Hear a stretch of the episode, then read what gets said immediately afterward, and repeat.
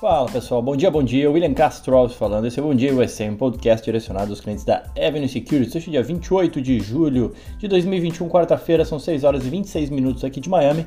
Vamos lá falar um pouco sobre o que, que movimenta o mercado americano. Mas antes, lembrando, ontem tivemos uma live para falar do setor de cenário de fintechs negociados na bolsa americana, em especial um foco na Robinhood, que começa a negociar na quinta-feira. Então, após o primeiro negócio, quem quiser investir nessa a, corretora que vem sacudindo o mercado de investimentos aqui nos Estados Unidos, a Robinhood, a partir de quinta-feira ela vai estar disponível na plataforma da Avenue. E a gente falou um pouco da Robinhood e falou um pouco do cenário de fintechs numa live que ficou gravada, tá lá no canal do YouTube da Avenue, só acessar.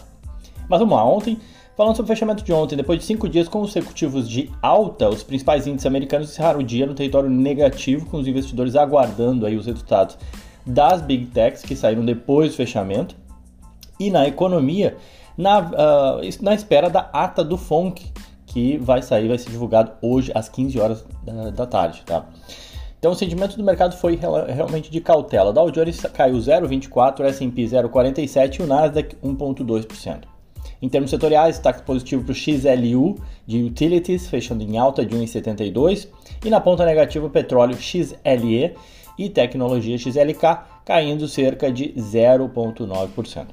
Moeda norte-americana fechou estável ali, cotada em 5,17, apesar da queda da bolsa brasileira. Foco do dia de ontem realmente foram os balanços, então bora falar dos balanços que saíram logo depois do fechamento.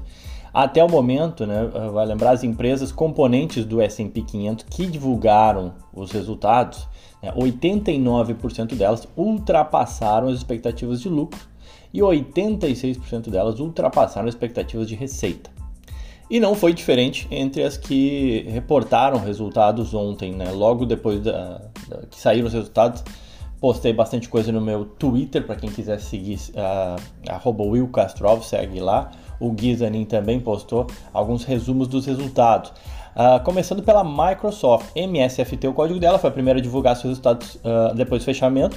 A companhia reportou um lucro por ação de 2 dólares e 17 centavos. O consenso era de 1,92. Receitas uh, totalizando 46,1 bilhões de dólares, também acima das estimativas.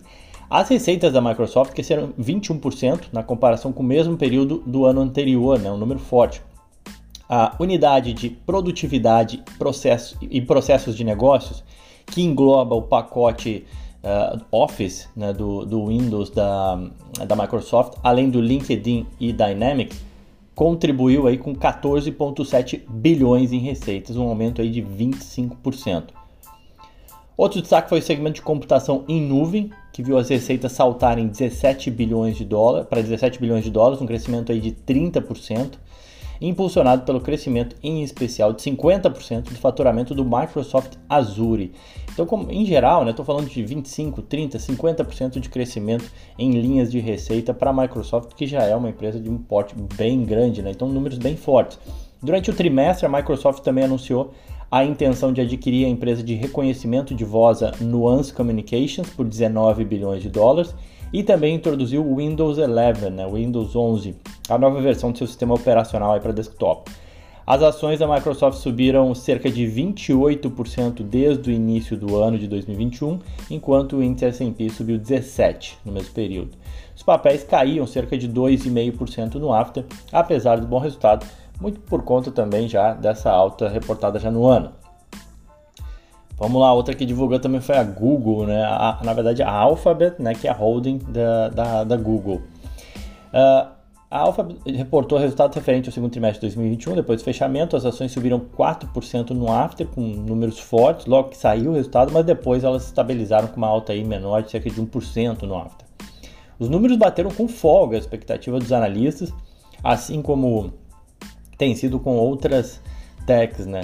E isso tem ajudado, obviamente, o mercado americano que está próximo nas máximas, especialmente pela participação importante né, de Google, Microsoft aí na, na composição do S&P. Bom, o Google apresentou receitas aí de 61,88 bilhões de dólares no trimestre. O mercado esperava 56. Foi aí praticamente 5 bilhões de dólares a mais do que o mercado esperava. Um lucro por ação de 27 dólares e 26 centavos, o mercado esperava 19,34. A receita total de anúncios do Google aumentou para 50,4 bilhões, é o principal vertente de receita da empresa, um crescimento de 69% em relação ao trimestre anterior, que foi obviamente prejudicado pelo início da pandemia. Segundo o diretor de negócio da Google, o Philip Schindler, o varejo foi de longe o maior contribuinte para o crescimento de anúncios da empresa. A receita do YouTube chegou a 7 bilhões de dólares, um aumento de 83% em relação ao ano passado aproximando-se aí da receita trimestral, inclusive do Netflix. O YouTube já gera tanta receita quase quanto o Netflix, que teve uma receita de 7,3 bilhões de dólares. O YouTube Shorts, que é o novo concorrente né, do TikTok, ultrapassou aí 15 bilhões de visualizações diárias. que mais? O Google Cloud arrecadou aí 4,6 bilhões de dólares de receita, acima dos 3 bilhões do ano anterior. O negócio de computação em nuvem segue ainda não gerando lucro para a Google, foram 591 milhões de prejuízo, mas já é, uma, já é uma melhora em relação ao prejuízo do ano passado, que foi de 1,4 bi. O Google Cloud inclui aí a infraestrutura de plataformas de análise de dados, ferramentas de colaboração, como Google Docs e planilhas, entre outros serviços aí para clientes empresariais. A Google hoje negocia 27 vezes lucro para 2021 e as suas ações já sobem 50% no ano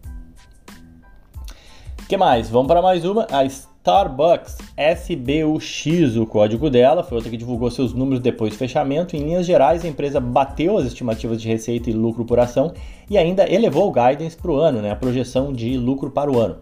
Receitas totalizaram 7,5 bilhão, o mercado esperava 7,3 e um lucro de 1 dólar e 1 centavo, o mercado esperava 0,78.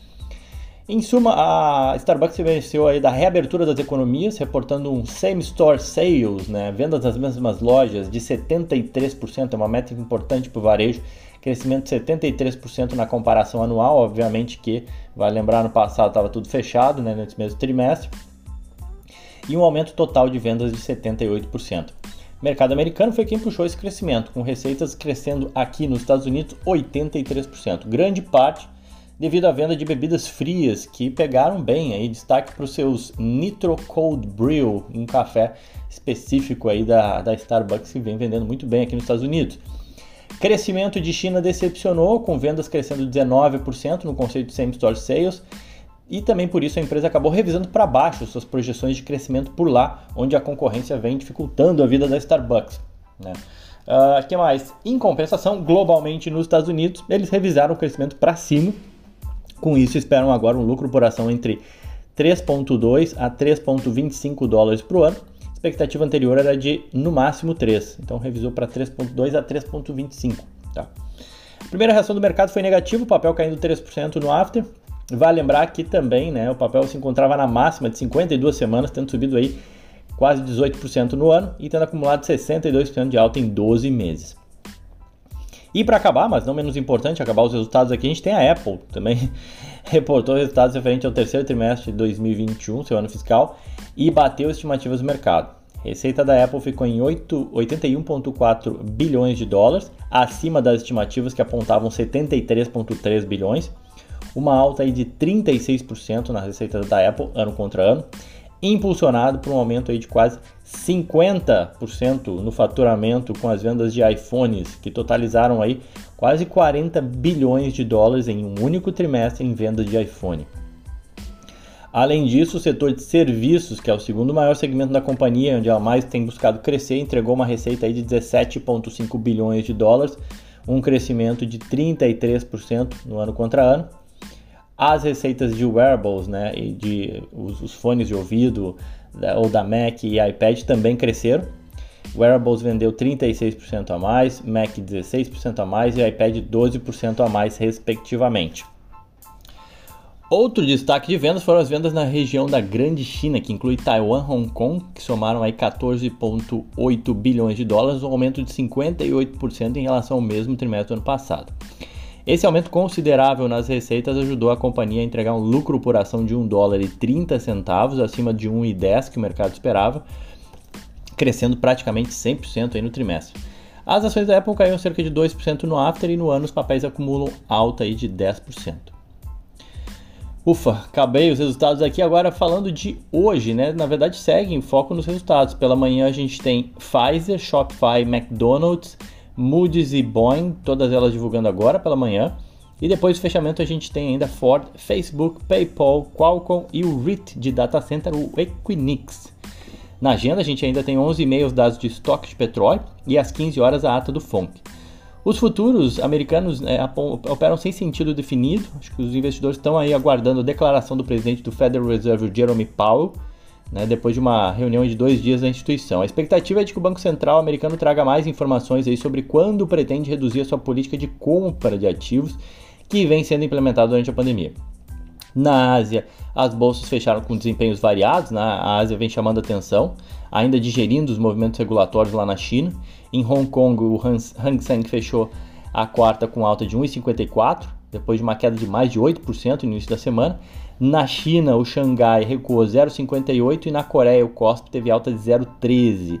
No Japão, o Nikkei recuou 1,4.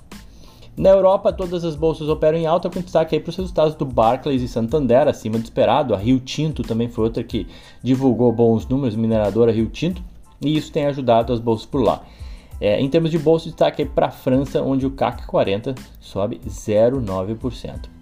Era isso então, pessoal. Fico por aqui, já falei demais. Hoje ficou um pouquinho mais longo porque teve bastante resultados, foi por um bom motivo. Amanhã comentamos vários outros resultados também. Quem quiser pode me seguir nas redes sociais, arroba tanto no Instagram como no Twitter. Desejo a todos um ótimo dia. Era isso, aquele abraço.